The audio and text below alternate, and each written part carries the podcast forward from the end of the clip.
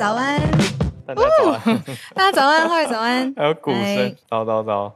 今天一开始，我想要跟大家，因为国际新闻量很大嘛，那我社群时间想跟大家聊一件小事，然后我们再来聊国际的迪士尼版权社群新闻。好啊，什么小事情？就是我一年多来筹备的线上课程，终于要上线了。哦、对，因为前前一档是二零二二的时候，有来早安新闻跟大家分享过，嗯、那个课叫《国中单字说一口流利英文》嘛。那其实有大概几百位听友有加入课程，很棒。欢迎各位同学在聊天室可以分享上课的心得。那现在续作已经推出了，叫做《直觉英文脑》，嗯、就是要提升大家的流利度。那嗯，因为前一个课比较是给大家信心，用你本来就会的单词可以讲出句子嘛。嗯、那现在这个课比较强调的是培养英文的直觉，就是把一些句子再组成对话。嗯，哦，我觉得这个直觉力是非常非常重要的，因为我看过非常多的朋友，嗯、他他明明是会的，而且他也有那样子英文的能力，可是他。说出口或写下来之前，他会先撇过头来问我说：“文法这样子对吗？”或者是“嗯嗯，我不太确定以前老师教的文法到底是怎么样，我要先去查一下。”然后在当下，他就会显得好像他对这个英文不了解，或是没有办法掌握。其实不是这个样子的。嗯，对，就是很没信心。那我这次课的设计就有点想绕过这个信心问题，直接培养直觉。嗯，因为我觉得我一直觉得学英文跟运动还蛮像的，就是它有一些肌肉记忆。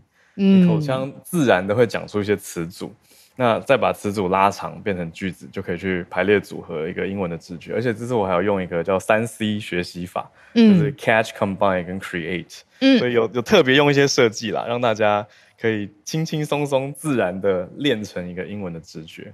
嗯，那这一个课程本身呢，我自己也有挂名推荐啦，就是因为我我非常非常相信，就是直觉这件事情。培养了起来，其实你在面对各种不同的情境、跟不同的人，还有你甚至是日常想要吸收英文知识、自己跟自己讲话，那都会是一个很大的助力跟推力。嗯、所以我在这边既然讲到推力，要帮大家追问一下有没有优惠讯息？有，我要先谢谢小鹿推荐，而且也要跟大家讲，早安新闻听友有特别优惠。我等一下把那个链接放上来，然后大家要记得的是有一个你们专属的优惠折扣码。这个要特别记一下，叫做 Morning 三 C，好，所以就是 M O R N I N G three C，这个折扣码输进去之后就可以折一百六十块。嗯、那还有另外一个大优惠，就是如果前一个课没跟到，现在想要合购的话，直接折八百块。想说给大家有诚意的折扣，欢迎大家来加入学习的行列。嗯，你知道为什么我特别对你的这个直觉力我感到很有感吗？嗯、因为每一次在主持英文或者是在录影英文节目的时候啊，其实真的不可能每一个字都有团队去帮你准备到每一个字，每一个字都帮你写好，有很多是现场来宾他自己会呃。额外延伸出来的问题，或现场的气氛，它就会有一个额外的转折。如果那个时候我卡在一个啊，我不确定这样子讲到底对不对，嗯、或者是嗯，我要先回去查一下这个文法，而我不愿意相信自己的直觉的话，很多时候那个黄金时刻就过了。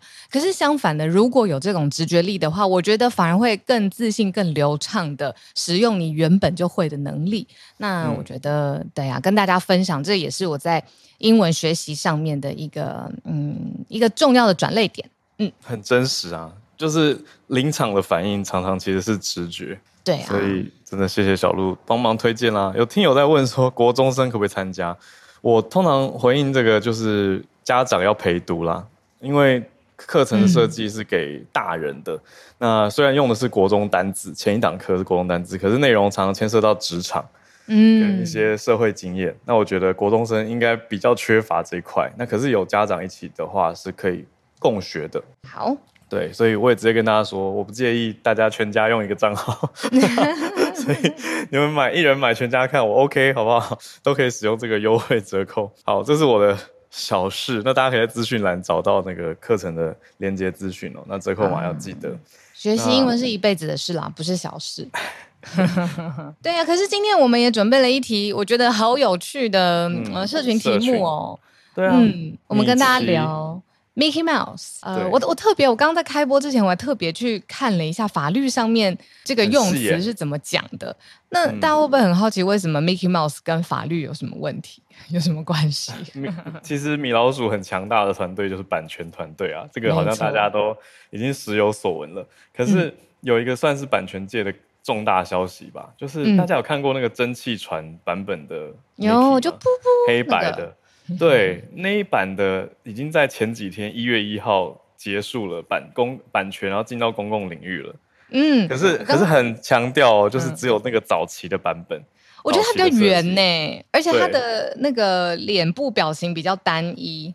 嗯，对啊，跟现在长得大家印象中的其实又有点不一样。我特别就去查了，到底什么叫做进入公共领域？它的英文呢叫 Enter the public domain，它是什么意思呢？嗯、就是呃。它之前之所以没有办法 enter into public domain，是因为迪士尼公司一直在很努力保护它的版权，大家呢，大众是没有办法去自由的使用、复制或重新二创、改创创作的。那这个本来就是一个法律的措施去保护它。那相反来说，现在它已经进入了公共领域了，意思就是大家可以使用喽，可以自由使用、复制或者是重新创作。但是只有最早的那个圆圆的版本。就是蒸汽船的 Mickey Mouse，后来比较现代化的蒸汽船还不能用，对，因为它还没有进入泡。对，就迪士尼太厉害了，他们就是做一层又一层的 保护，所以他现在保护不到的是那个最早的版本，就也被大家开玩笑说是 Mickey Mouse Protection Act，米老鼠保护法。而且你知道我去查为什么这个版权年限到底要怎么算出来？为什么这个、嗯、呃 Mickey Mouse 可以比较呃快进入大家可以公开使用的年限？他们说，呃，版权通常的计算方式是作者的生命，天哪，再加上律师跟法律团队建议的特定年限。你看这句话就很 tricky，有没有？就是哇对，这是跟作者他的生命有多长也有一定的关系，是一个基数这样子。那如果他没有进入呃公共版权，你使用它呃复制或修改，你就。支付费用啊，否则你就是侵权嘛。你要申请同意，然后合意，然后支付费用，然后才有办法使用。所以我看到一九九八年，美国有通过一个重大的权限延长法案。嗯。对，那个时候公共领域是被冻结二十年，可是九八年之后，他们就把著作人终身再加七十年，算从五十延长成七十了。哦，可是那 如果匿名呢？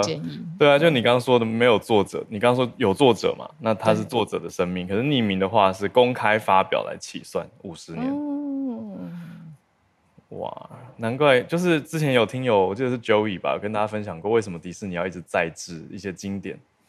比如说重拍 Snow White 真人版啊，还有拍这个，呃，你说美人鱼的真人版小美人鱼，虽然大家评价不一啦，可是那个概念跟版权也是有关系的。嗯，它就会一直有新的版权嘛，那就有新的保护。那虽然旧的可能会释出，可是它会一直有新的东西可以商业的保护着。好，这是我们今天的社群。我觉得真的太有趣了。大家对于蒸汽船那一只，呃、我觉得它也比较小只哎，我不知道为什么。我觉得它脸比较圆，啊、然后比例上也比较身体比较短，跟我们现在熟知的米老鼠跟现在的长得不一样。对啊。好，那 这是我们今天的社群时间，跟大家聊比较轻松愉快一点的国际资讯哦。那接下来的四题新闻盘点时间相对紧凑，对，相对比较、嗯、对。硬一点，但也还 OK。我们今天第一题是来更新，我觉得算是用一个比较光明面嘛来看正呃灾难当中的正向资讯啦。就是大家都有看到嘛，我们前几天有讲日本的羽田机场嗯的不幸发生的悲剧，就是飞机对撞还有火烧的事件。但是这当中有比较庆幸的消息，就是比较大台的 JAL 的飞机，嗯、它日航全员脱困。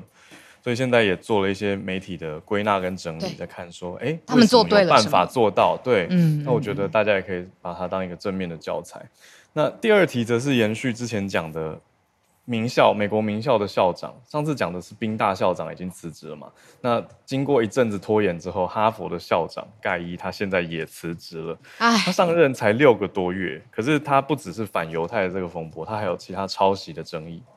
嗯，这是我们今天第二题。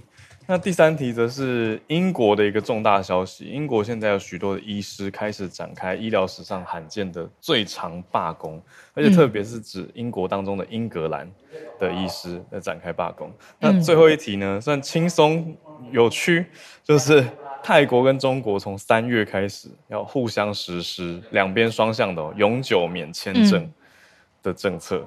不知道接下来会怎么样？那有一个 BBC 相关的补充报道，不是签证的，可是是跟中泰之间的一些情报消息有关。等一下跟大家聊。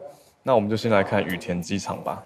嗯，我觉得大家很多在看，比如说呃航空呃失事，或者是嗯、相关的纪录片，嗯、我们从。呃，荧幕上面甚至是影片作品上面看到的时候，已经很能够感受到现场的时间的紧迫性，然后危机感，然后甚至会有恐慌的感觉。那更遑论在当下就在事情当下发生的乘客，那这个时候乘客的嗯反应、他的作为，甚至是跟旁边的人的沟通，以及他有没有办法冷静的去听机组人员的指示，这件事情就被媒体归纳出来，其实是这一次。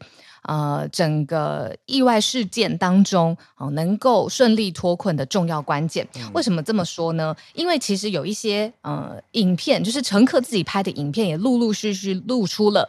然后大家就去检视，在这个黄金非常非常短的时间之内，呃，当时的客舱里面是一片烟，全部都是烟雾盖住，几乎看不到人的。呃，细节只有是轮廓的那种非常模糊的轮廓，那种浓烟烟雾弥漫。但是呢，发现乘客们的表情是相对来说比较平静的，而且有听着乘务员，他们说乘务员啦，就是机组人员的指挥。嗯嗯，机组人员指挥什么呢？就是他们是透过飞机前方最前面有两侧的逃生槽离开，但是这个时候飞机的后方其实是有看到火的。哇！然后您想想看，这个非常短，然后又发生这么多事情的状况之下，啊、大家还要保持冷静呢。没错。然后因为机组人员一直一一而再再而三的告诉大家，千万要保持冷静，听机组人员的指示，同时你要捂住你的鼻子跟嘴巴。然后呢，在座位上方，其实我们每次搭飞机的时候，一定有这样子的安全指示规则的讲解，就是会有氧气面罩，罩掉下来。嗯，在那个时候。上方的氧气罩就已经先放了下来了。嗯、其实这些步骤都是在一步一步安抚在现场乘客的情绪，但是也有一些小小的岔子。例如说呢，有人我真的不能怪罪他，可能真的太害怕了，他就会大叫说：“嗯、让我离开这里，哦、让我们离开这边。”嗯，他可能心里真的太害怕，不知道下一秒会发生什么事情，嗯、完全可以感同身受的理解。就很急。嗯，但是看到影片当中也有人直接说。我们听机组人员的指示跟意见，嗯、哦，就是相对来说跟他互动，把他先按耐下来，然后让大家可以全心专注的听。那所以这个流程现在呢就被媒体誉为说，他们完美演示了教科书般的救难跟脱困的所有的行为。很厉害耶，嗯，五点四十七到六点零五，十八分钟脱困，所有人三百七十九个人全员逃生成功，不推挤，不拿行李。对啊。这真的非常强大，就是要所有人都一起配合才有办法做到。嗯，没错。嗯、还有一个比较稍微复杂、技术宅的，可是真的非常非常重要的细节，就是。空中巴士里面有一个特别的材质，是他们第一批采用的复合型的材质，它刚好可以承受一些初期的碰撞，还有火灾造成的压力，所以给大家一个短暂的时间，就是这个短暂的黄金时间被好好利用了。像刚才浩尔讲的，没有因为推挤或恐慌耽误了移动的时间。反而这个时间当中，让所有的人撤离。同时，工作人员他非常清楚哪些门。刚我们说他是从前侧的两槽离开的，那他就是远离火焰的位置。工作人员他非常，把一些门关起来，把火挡在后面。他非常清楚。哇，所以是经过这个事件，他们有说，哎，其实是有从之前的事件汲取许多的教训。我觉得很重要，哎。对啊，那目前如果以这个事件的相关更新来说的话，我觉得也延续我们前几天讲的。就是有看到现在最新的日本方面是释出的资讯啦，似乎问题在这个海上保安厅的飞机比较大一些啊，嗯、说是塔台其实没有许可海保机进到跑道，但是海保机唯一生还但重伤的机长说有，所以这个有很大的两造不不一了。嗯嗯嗯，对对对。但我们讲说这个日航比较大台的这个飞机，它是全员逃生成功的。嗯。那我们现在虽然讲的是日本这一次的事件啊，不过我觉得这个资讯真的是非常重要，想要大家我也跟着大家一起把它记起来。为什么要记起来呢？是因为这个可以给我们，如果真的很不幸发生类似紧急的事件的时候，我们心里可以有个底气。这个底气是什么呢？正常当飞机的紧急出口打开的时候，会有一个疏散的滑梯，它会充气。在任何国际航班的设计标准之下，正常情况之下呢，因为只要这个疏散的滑梯充气之后，所有的人理论上九十秒内都可以离开飞机。关键是、嗯、不要去拿行李，嗯、不要恐慌，嗯、不要推挤。对啊，所以就是顺着那个滑梯下去。对，没错的。可是你你讲的这个是重点，我觉得那个不拿行李是一个当下的决断，就是要舍得。舍得，还有就不要推别人喽，因为如果你推别人，你急着想要出来，或者是冲到前面，那其实也让整个顺序还有时程，对啊，整个影响。我嗯，我我觉得这不是一个很好的譬喻啦，毕竟我想象当中，我看到很多纪录片或者是电影，因为毕竟这是一个真实实际发生的不幸的事件。但是像 World Z，你知道我在讲哪一部吗？就是 僵尸布莱德彼特那一部，也是。就是同样的那个惊慌的反应，去拖慢了整个从呃飞机上面离开的时间，不是很好的譬喻啦，嗯、但是就是我脑中当中想到的。懂意思，懂意思。嗯、对啊，所以算是不不幸中的大幸嘛，就是这么多人都成功逃出来了。但是当然也有也有听友在补充啦，说如果宠物的话是没有办法的，因为宠物是放在行李。哦不，这个没办法。唉，我我是觉得要带宠物旅行，真的还是很很辛苦的一件事情。我可以不去拿行李，但是我会一定要救猫狗。对啊，狗狗爆哭吧。对啊，哎，这个时候我就无法冷静了，不行，没办法。对啊，他一定很害怕那个时候。对啊。好，这是我们今天第一大题。那来到第二大题吧，这个算是在美国高等教育界的重大事件，就是哈佛大学的校长，他才上任六个多月就自己请辞了。我这里有一点小小的分享，就是呃，我我很大学的时候，我见过当时我在大学的哈佛大学校长，就是他是 Larry Summers，他后来还进了美国的商务部，然后反正他就是非常非常有名。嗯、那我见过他，他出现的时候，我跟你讲，首先呢，学术单位就有一个气质，好，虽然这是我刻板印象，但我就是真的这么觉得。然后他出现的时候，又有一种他的不论他的西装，他自己的。呃，气势或者他跟大家互相交流的时候，我不知道为什么，是因为有哈佛光环这种东西吗？我到现在我的印象都非常深刻。我为什么会分享这件事情？是因为我觉得那个是一直跟着他的一个嗯气质秉性。因为我后来我在国媒体上面看到他，他是在政坛上面发言的时候，他依然都有那个我当时记得他的气跟样貌。嗯，嗯对，所以我知道呃哈佛大学的。首先，它已经是学术单位的指标标杆金字塔了嘛？嗯、那这个金字塔的校长，哇，他的所作所为当然又是被放大检视，而且会需要被符合标准。那如果大家都给你这么好的殿堂的位置了，然后你做错事情，好，这是今天我们要跟大家分享的这一则新闻。嗯，就是现在刚请辞的这位哈佛大学的校长，他叫做呃盖伊，嗯，他叫 Claudine Gay。他的名字，她是一位女性。她这次被指控的主要有两个风波，除了我们上次跟大家讲过的反犹太的这个证词在听证会上面比较反复嘛，比较模棱两可，嗯，就很多人攻击的很很严重，攻击很惨，就说，哎，你怎么会踩在一个好像也不谴责这些、嗯、这些反犹太的人的。呃，角度，而是好像觉得，哎，这是学生自由啊，或者是大家自由的一部分。他采一个比较中性的角度。那另外一个角度是说，他学术论文也被爆出抄袭了。那他算是拖了一个月之后，终于请辞。因为为什么这样说？因为上个月九号的时候，我们已经跟大家分享过，宾州大学的校长，呃，Elizabeth McGill，那叫麦吉尔，他已经压力很大嘛，所以请辞了。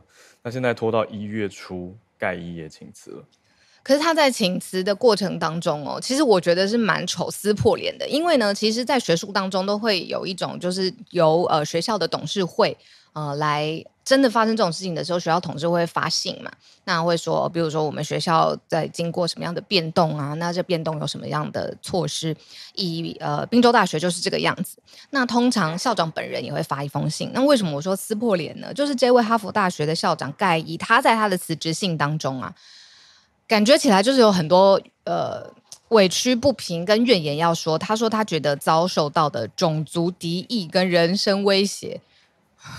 种族敌意，因为他是一个 African American，对，嗯嗯嗯，他是一位黑人，嗯，对，所以你要有一件事情，呃，很多件事情哦，包括他现在还有抄袭的争议，都还没有确切的，嗯，你说呃回应，但是他就又把这个矛头指向了，哦，你看我的肤色，然后我还有遭到人身攻击、种族威呃种族攻击、人身威胁等等，所以我才觉得这不是一个。嗯，表面上面也不是一个好好谈好，然后处理好的事。嗯，比较特别的是，哈佛大学的教职员其实有七百多位，有写一封联署信来声援他。嗯，所以他才一开始会看起来好像可以继续保住他的校长职位，但是他现在是自己请辞的。嗯，压力还是很大。嗯，对啊，你看那这样等于是已经两位校长呃解职了嘛？当时在那个听证会上面呢、啊，被追问总共有三位校长，现在两位我们可以说中箭落马。可是这实际就是 aftermath，在当下他们因为没有直接的说哦，这种行为或这种言论，校方是要有政策严厉制止或者是即刻停止的，因为他们没有做出这种的回应，所以当下在听证会上面，国会议员是。直接是要求他们要立即解职的，总共有七十四名的国会议员直接写信要求说，这三人都不是人。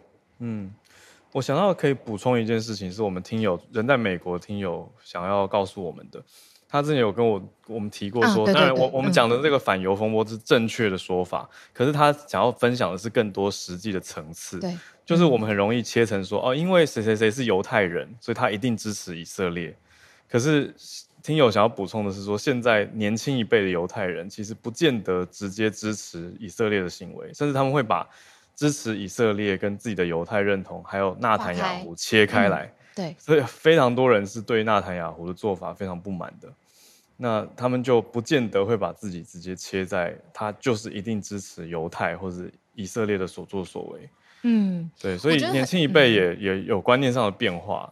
对，很谢谢这位听友，当时他的分享也让我觉得，呃，这种思考，年轻的思考是蛮成熟的。他会把他自己的身份的 identity 跟这个呃族裔还有政权很多层次，它能够清楚的划分开来，嗯。嗯举个比方来说，我们讨厌呃不不怎么直接说出来了，就是假设有人 不喜欢共产党，但是不会讨厌所有的中国人民啊，这很多啊，其实很多啊，对不？在刚才头脑太直接，对对对，嗯，就是会切开，对对对对，嗯，对啊，我觉得嗯，就是大家可以有一些人可以分开来看了，有一些人可能还是没办法，嗯，嗯嗯有一些人他可能根深蒂固多多个世代以来的观念，他还是觉得。怎样就等于怎样，嗯。嗯，可是我觉得不同世代的确有可能可以看得更细致一些吧。对，但无论如何，哈佛这个事情呢，它很大的切点是对于哈马斯没有特别的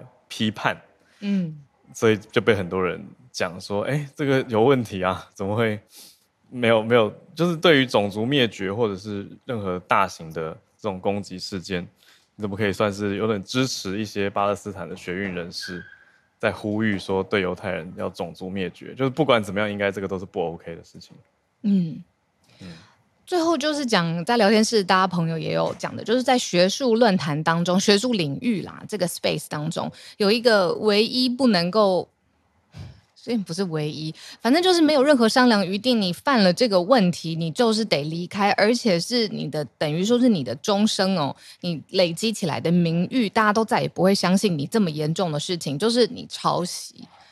嗯、呃，所以在学术定义上面，什么算是抄袭这件事情，也算是很严格的，因为它带来的后果真的影响会非常非常深。那大家就是不能够理解，假设是哈佛大学校长，然后甚至是史丹佛前校长。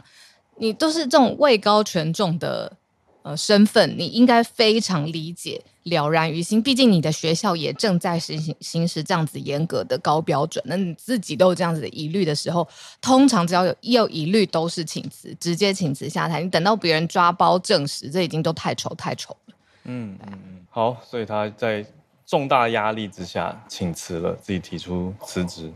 这是我们今天第二大题。我们来看第三大题吧。英国医疗史很特别的一个事件。现在，继我们去年不是在讲好莱坞的编剧跟演员吗？嗯。可是现在来到英格兰的医生在大罢工。嗯，医疗史上非常罕见的事情，已经展开了一个最长的罢工，是七十年历史当中最长的一场连续罢工。那他们是六六天，嗯，呃，然后呃六天不不工作了。初级医师们就主治级以下的，对，Junior Doctors，嗯嗯，那呃，这个时间为什么特别重要呢？是因为罢工发动的当下是英国在整个健保服务当中啊最忙的高峰期。就是这个时候会有最多的 case 进来，然后最繁忙的时候，然后又是冬天，然后甚至是还有一些嗯，不不论是 COVID 啦，就是呼吸道疾病，有的时候很多都是在冬天的时候会感染啊、并发啦、复发等等。那所以其实他们的罢工六天的时间是有带来蛮大影响的。嗯，对。那主要的纠结点其实还是跟他们的权益跟薪资有关系。就是工会就讲了，说这些 junior doctors 他们被给予今年稍早的时候有提出说，平均八点八 percent 的加薪基础之上，还要再增加百分之三，对，他们提了这个条件出来了，可是工会拒绝，那就还没有谈拢，所以还在继续的嗯罢工当中。那这些初级医师也不是第一次了，他们从去年三月到现在已经七次，嗯、至少七次罢工了。嗯，可是英国首相是批判的，还有医院的长官们也是批判这次的罢工行动。嗯，我这次跟我先生有一起看了一部片叫《一起》，呃，哦、类似的情况。嗯，就是当时在和平医院里头，呃，因为工作人呃已经已经封院了，然后的时候的事情，对 SARS 的时候，呃，嗯、医护人员他工作的时间非常非常长，嗯、而且他们觉得怎么这么久了不放出去，所以他们最后想到的一招抵制的方法就是部分啊，没有全部，部分的人、嗯、医护人员就说我不干了，他们就把自己锁在房间里，当场辞职，是不是？对，当场就罢工了。然后希望就是可以争取到更好的权益，比如说休息更长的时间、更好的防护，哦、甚至是更赶快出去这样子。嗯、那当下医护人员就分成两派，一派人就是进去里面不做了，衣服什么都脱下来，他们就耗着等到下一步这样子。嗯、另外一个呢，就是他会觉得说不行，现在这个时候正是医护人员你知道最重要的时候，嗯，所以他反而会很唾弃或者是很生气，在电影当中嘛，嗯、就是诶、嗯、做这种罢工决定的人。你你举这个比喻，我觉得或是对类比很接近啊，因为现在英国的情况就是，刚刚不是说主治以下的初级医师罢工吗？所以变成主治要去帮这些 junior doctors 的病人看诊，或者是他们有一些计划中的手术看诊，嗯、本来就必须要停掉嘛，可是主治就下来。嗯，我用下来这个词，我不确定这是不是政治正确，可是那个概念就是比较像跳下来做的那种感觉。嗯，得做对。对啊，那有一些比较一定要的，比如说急诊。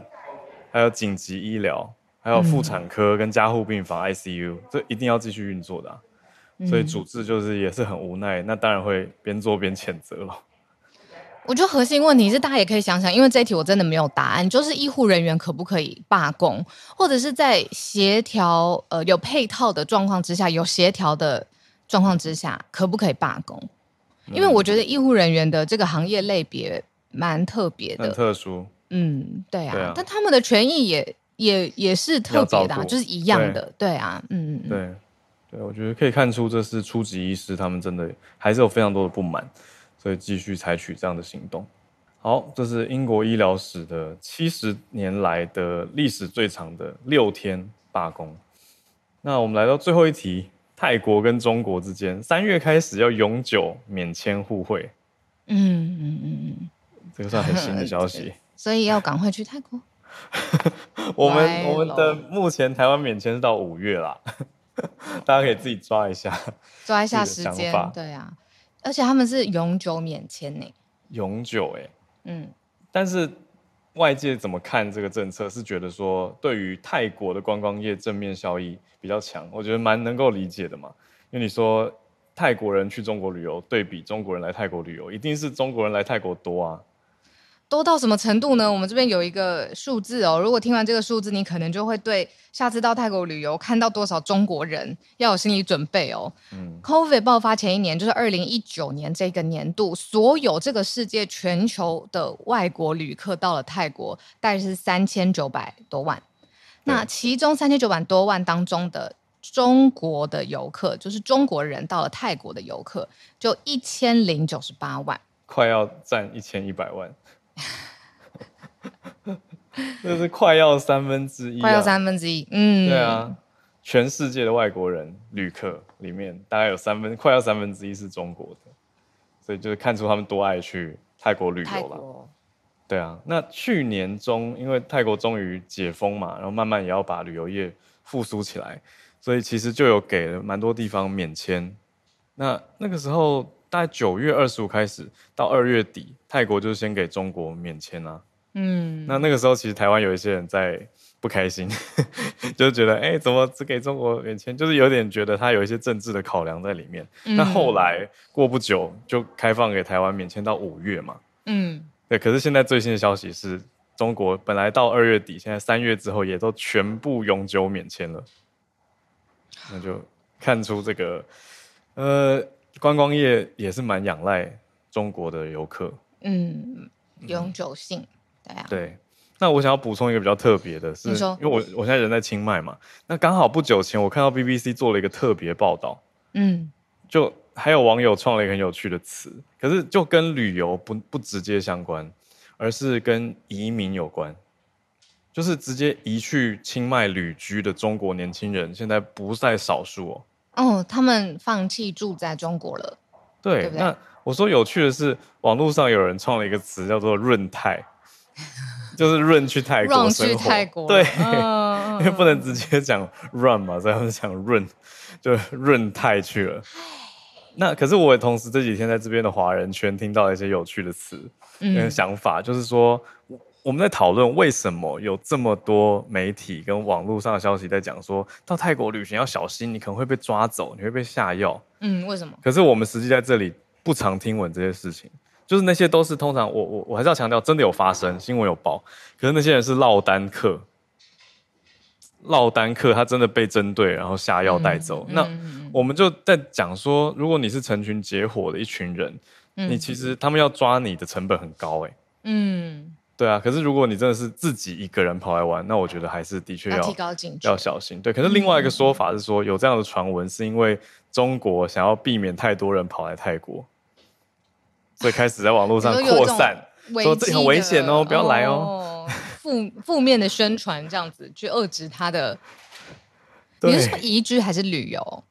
移居哦，哦移居，移居，因为润泰就真的所谓的润就真的移走了嘛，不是只是旅行而已，移掉了，嗯，是结束。比如说 BBC 访问到二十六岁对呃算夫妇，他们结束在上海的生活，直接移到清迈去定居。那我们在这边有听闻到，还蛮多中国人来定居的，特别是清迈，因为清迈在北边，比较靠近中国，嗯、那节奏生活节奏比较慢嘛，而且物价又比曼谷便宜，所以还蛮多人跑来的。就是他们说比较享有生活的节奏，比如说请个网球教练啊，就是 每天下午练球。对对，他们说这个叫私教嘛，就是有私人教练的时间，嗯、享受这个私教的时光。那就是他们会觉得有这种呼吸生活感，那是上海没有的。这、就是被 BBC 采访到的一对，我觉得可以补充在中国跟泰国这个微妙的关系之间。有呼吸生活感最好的地方是台湾吧？看人吧。也要也要去得了啊，因为你看中国人，我中国人完全来不了这儿。对啊，我那天在工作上面遇到了一位中国的朋友，呃，很特殊，很特殊，说是这个签证等了不知道多久才过来，下一次再过来都不知道什么时候。商务签吧？对啊，商务签，嗯，嗯对，觉得很很难到台湾的感觉，他们，嗯，对啊，现在越来越难了。对啊。讲的就是有点抱怨啦，他们毕竟是想来嘛，想看看啊，嗯、或者是也不知道那个心态是说，哎，想看看台湾现在发展怎么样啊，跟中国落后不知道多少，我不知道这个心态是什么，反正他们就是眼神跟言语之间有怨言，就是呃，本来就是一家亲，为什么要来这里要弄那么难呢？他们的想法这个样子，我不予置评。真的是很难评论中国人的偷抱怨共产党，抱怨政府。好，这是我们今天的四题新闻盘点，从。羽田机场的日航全员脱困，讲到哈佛校长辞职，跟英国的医师罢工，初级医师，还有中泰三月开始永久免签。嗯，那我们准备进全球串联的时间。我先邀请了翠翠，嗯嗯，让翠翠继续跟我们来 update 她在日本第一手最新看到的消息。翠翠早安。哦，早安，小鹿早安。呃，首先我还是先提醒一下，就是延续刚刚那个日航的消息。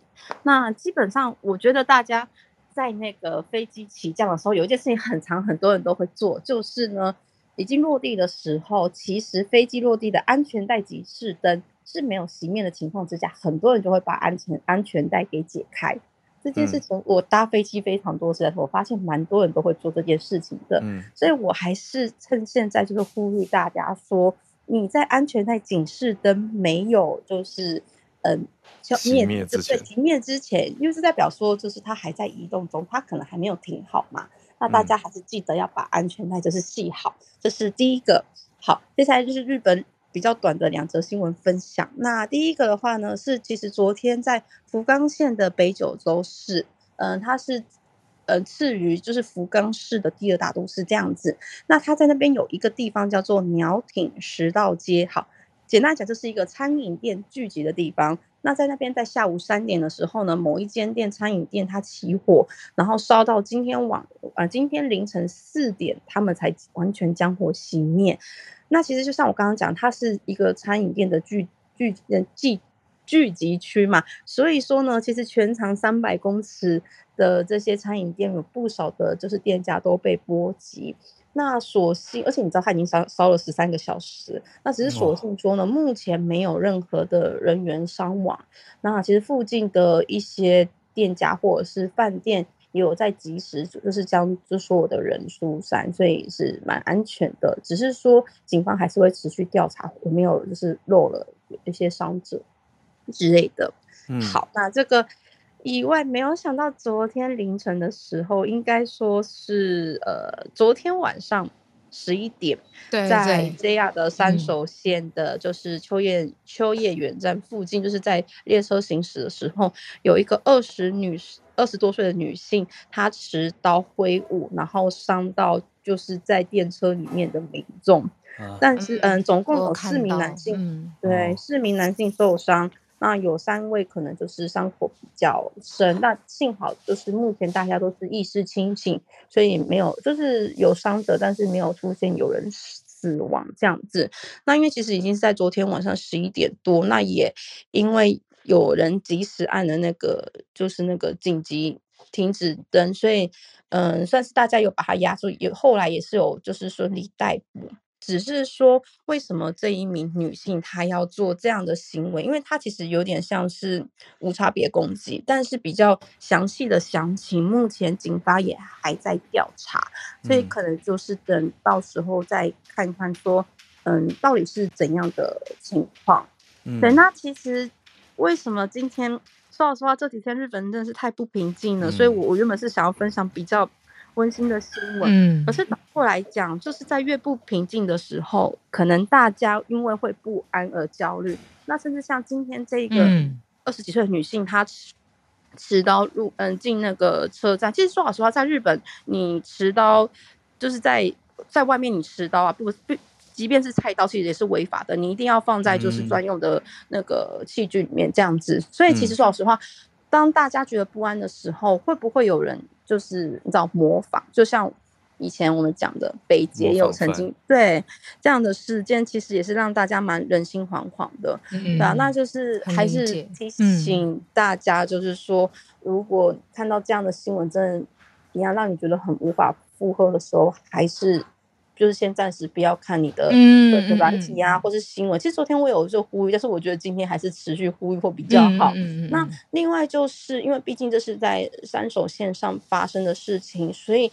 我觉得最近可能在就是车站或是一些比较属于大众交通工具的一些地点会出现比较多的警。警力或是一些警备人员，那也是提醒在日本游玩的大家还是事事小心。对啊，我觉得而且今年日本有一点不平静，那也希望接下来也是大家可以平平安安就好。好，那以上就是我的分享，谢谢。嗯，谢谢翠翠。有诶、欸，我我有这种感觉，尤其是这接连看到日本不平安的消息的时候，嗯、我有觉得他对人在看，我甚至不在日本嘛，我在、嗯。台湾看到这些新闻的时候，我都会莫名的觉得不安、不想感，嗯，嗯，就觉得哎，不知道下一件事情又会是什么。那更何况是在当地，尤其是比如说在事事情发生附近生活的人，嗯、那越紧张、越焦虑的时候，嗯，也提醒自己要平静，然后就是是一段时间，希望可以越短越好，对啊，嗯、不是扩大的去加深这个恐慌的感觉，没错。谢谢翠翠，好，那我们再继续连线跟 Bernard 连线。Bernard 看到一个有趣的排行排名，Bernard 早安，早安，好，早安，早早安。今天就分享比较轻松的话题，就是，嗯，我觉得大家都是压力太大了，我就会分享一些轻松一点的。好。过去就是二零二三年，大家开始能够去旅游了嘛，所以最近也是一直在分享过去总结的一些报道这样子。我今天想要分享的就是二零二三年的全球最繁忙的机场以及航班的排名。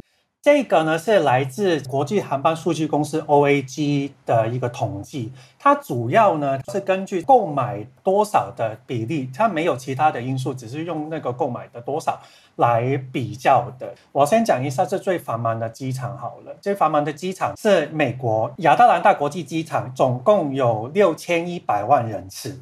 第二名是杜拜的阿联酋，杜拜的国际机场是五千七百万人次。第三名呢，就是最近的新闻分享到的东京的羽田机场。东京羽田机场的话，有五千三百万人次。第四名呢是伦敦的 Heathrow 机场，然后有四千九百万人次。然后第五名呢是达拉斯的国际机场，总共有四千三百万人次。这个是全球五名最大的机场。但就是我看到的时候，其实就觉得嗯。起码有一些不太熟悉嘛，美国的两个机场，然后我那个我比较少去，但是通常你要去亚洲，你要去诶、呃、美国或是欧洲的话，基本上中东转机或是日本转机，基本基本上也是一个很长的一个趋势，所以就看到有一些机场就蛮多人的，就觉得说嗯，这个是蛮能够了解的。然后呢，再讲到说航班这个排名好了，我先讲一下国际线好了。国际线最多的话，第一名呢是吉隆坡到新加坡的航班，嗯，另外一个呢就是从埃及到沙乌地的开罗到吉达。第三名呢，其实跟我们就有点关系了，就是香港到台北的航线，就是看到香、啊、全，全球第三吗？对，香港人有多爱台湾这件事情可以看得出来哈。第三了已经，嗯，然后或是转机也很多啦。对，然后第四是首尔去关西，大阪关西。第五是首尔到东京成田，所以我先讲头五名好了。然后后面头十名看到的基本上都是中东跟亚洲线的为主，嗯、基本上后面的就是比方说第九名、第十名都是曼谷到新加坡，然后曼谷到仁川。嗯，我们就看到有一些基本上就是比方说仁川机场啊，然后东京的机场啊，然后曼谷啊、新加坡，基本上也是一个大家重要的一些，比方说想要去的地方或是转机点这样子。然后我就讲到说国内线记忆最繁忙的是。济州到首尔的航线，嗯，所以看到就是大家韩国人想要去旅游的时候，他们现在首选的都是济州岛。第二选择的就是札幌的新千岁到东京羽田。第三呢就是福冈到东京羽田。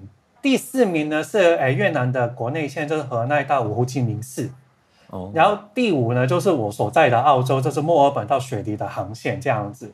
所以我们就看到这个航线呢，都是跟我们像有一点很跟我们的生活其实很相关的关系。对啊、我就另外再讲一下特别有感的，就是对我来有感的，就是香港到台北的航线嘛。嗯，上一年呢，台北到香港的话，已售出了大概四百六十万个座位，比二零二二年停的时候已经增长了百分之一百三十。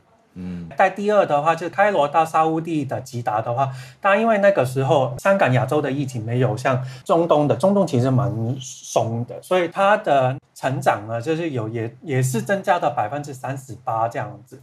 然后再看到说，其他的都是比较，二零二三年都是比二零二二年的数量也是有在增长的这样子。所以就看到大家今年开始也是全新的一年嘛，然后也没有什么疫情的管制，所以就可能说今年的大家旅游的那个状况可能会比上一年的更多。我也是跟宇宙许愿说，我之后有机会可以去到很多的地方这样子。以上是我今天的分享，谢谢，谢谢 Bernard，谢谢。聊天室很多朋友说，以前台北到香港根本是第一了，冲第一。嗯。好，好，我们再继续连线。我看恩典护理站 Elaine，好久不见。对啊，这看起来是一个健康的提醒，我觉得分享给大家。Elaine 早安，早安早安，Hello 早安，小鹿早安。哎，那我今天要分享的新闻是关于，也、就是关于健康的，因为我就看到一个呃新闻报道，它就是说成人每半年都要洗牙，因为就是健保给付民众每六个月都要洗牙一次。所以不晓得，就是各位听众们，你有没有每半年都洗牙呢？这很重要。那因为其实，呃，台湾牙医的门诊利用率其实是提升的，但是成年族群的洗牙跟等健保的一些牙医的其他的服务，仍旧是低于百分之五十的。那其实有百分之八，呃，哎，不好意思，就是八十岁以上的长者更是不到四成的。那也长辈更不爱洗牙，我觉得可能是他们可能因为八十岁以上，我觉得可能一些可能行动不便，或者是他们可能要出门，可能需要麻烦他们的孩子，所以我觉得是相对的可能会比较低的。那也研究显示，没有规律的洗牙习惯的民众，中风几率高高出六成啊！洗牙跟中风有关哦。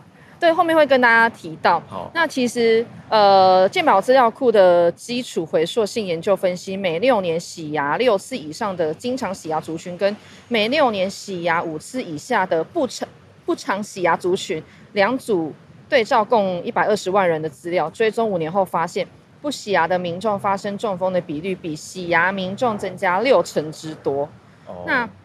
过去有一些研究显示，就是因为牙周病跟心血管疾病的发生率，他们其实是呃呈呈现正相关的比率关系的。嗯，对。那因为其实为什么洗牙会减少中风的急转，主要是因为你口腔的发炎的情况减轻。哦、那假设你口腔持续的反复不断发炎，血管管壁弹性也下降，发生血管破裂阻塞的比率也会比较高。这样子。那其实因为呃，不管就是在国内，甚至是国外，其实也即将迈入超高龄化的社会了。嗯，那除了引发心血管疾病、口腔发炎，还有牙周病，还有其实也跟糖尿病有关系，所以才建议民众其实要定期的规律洗牙，利用健保给付的每半年洗牙一次。嗯、对，那也从也今年三月开始，针对六十五岁以上或者是慢性病的族群，有每三个月一次涂氟的。政策，那假设你是不符合健保资格的民众，你你也可以定期的自费涂氟，培就是培养定期追踪口腔的习惯。那像我本人的话，我都会，因为有有些牙医诊所他是会提醒你，哎，你时间到，你要来洗牙了。啊、那假设你是会像我一样，就是比较忙，你会忘记的。我我自己的做法是，我都是六月跟十二月 比较好记。对，我觉得我其实也不用记，半年，对对，就是每半年每半年你以六个月来来算的话，就是六月跟十二月这个样子。那其实现在健保还有几副每三个月可以洗牙的族群，就是一个是怀孕的妇女，第二个是糖尿病患者，第三个是口干的患者，嗯，第四个是一些高风险疾病的族群，比如说是中风或者是巴金森氏症的患者，还有洗肾的患者，还有使用一些。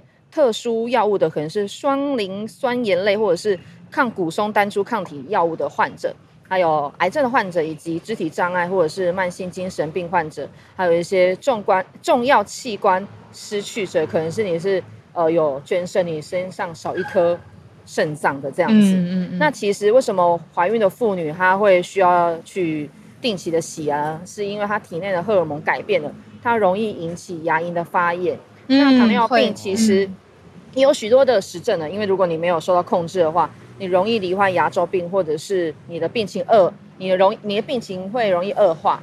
那口干症的患者是因为你缺乏唾液的分泌，你也会增加口腔的疾病。那另外中风或者是帕金森氏症的患者，你肢体障碍、慢性精神疾病患者，或者是有失去重要器官的，都会影响你解压的动作，因为可能。呃，比如说帕金森氏症患者、中风患者，他们可能是肢体偏侧，他们的动作比较不流畅，他们可能刷牙会比较慢，或者是甚至他们刷不到那么里面，其实都是一些口腔疾病的高风险族群。那定期洗牙可以避免牙结石的堆积，造成牙周的感染，那也可以让牙口健康正常的饮食，也能够减少其他的并发症。所以牙齿的健康的根本就是你除了有良好的刷牙习惯之外，还要每半年的去洗牙。那我觉得另外的一个 bonus 的分享就是，如果你你没有洗牙，你罹患了牙周病，你没有治疗的话，会怎么样呢？嗯、就是牙周病的初期可能是会牙龈红肿，嗯，就是其实其实大家可以自己观察，就是你牙龈会红肿，然后或者是你刷牙的时候很容易流血。那其实没有明显的疼痛的症状，很容易。嗯很容易很容易被忽略，你甚至严重程度，你有很严重的牙周炎的话，你的牙龈会萎缩，你的牙齿牙无动，甚至是牙齿就掉了。对，那其实如果你尽早就医去检查的话，你就可以提早发现，然后提早治疗。嗯，那重重度的骨头流失的牙周炎治疗之后，也没有办法恢复成原状，因为只能修复已经被破坏的组织，避免继续的。恶化。那除了口腔健康之外，嗯、牙周病也被证实跟心肌梗塞、动脉粥状硬化还有脑中风的疾病有关系。那就是我今天的分享，谢谢大家。太重要了，而且听完应该没有人不想洗牙的，每个都去预约起来。真的是我回去就要洗牙。好，谢谢今天 Elaine 恩典护理站带来的这个。健康非常重要的 资讯，提醒啦，真的提醒大家。对，而且健保都有给付了，但为什么不用呢？因为大家会怕，有的时候就会懒呢、欸，会怕，还有会怕不舒服对啦，就是一坐在那边给牙医洗，有的时候洗完就我我自己洗完很容易满口血，就有点烦，因为我牙龈比较弱嘛，对，嗯、所以就会默默的有点逃避的心理。嗯，今天听完真的觉得好，我要去面对，很好的提醒，谢谢 Elaine 带来这个消息。很多人在转消息给长辈，不要用吓的吧？你要不要陪他们一起预约？这个跟长辈一起聊天，会不会是比较好的方式？好，对这个算嗯、呃，国际也很在地的一个新闻，谢谢 Elaine。对啊，我们今天时间刚好也来到尾声，九点了。对啊，嗯，嗯，谢谢翠翠，还有 Bernard，还有 Elaine 今天的分享。谢谢大家。那我们明天礼拜五早上。八点准时继续跟大家保持连线。对，明天就礼拜五了，二零二四年的第一周就过完了。对，今年的第一个周末要来了，大家。但，明天有 live 节目哦，哈。嗯嗯嗯嗯嗯嗯，大家明天见，大家拜拜。明天见，拜。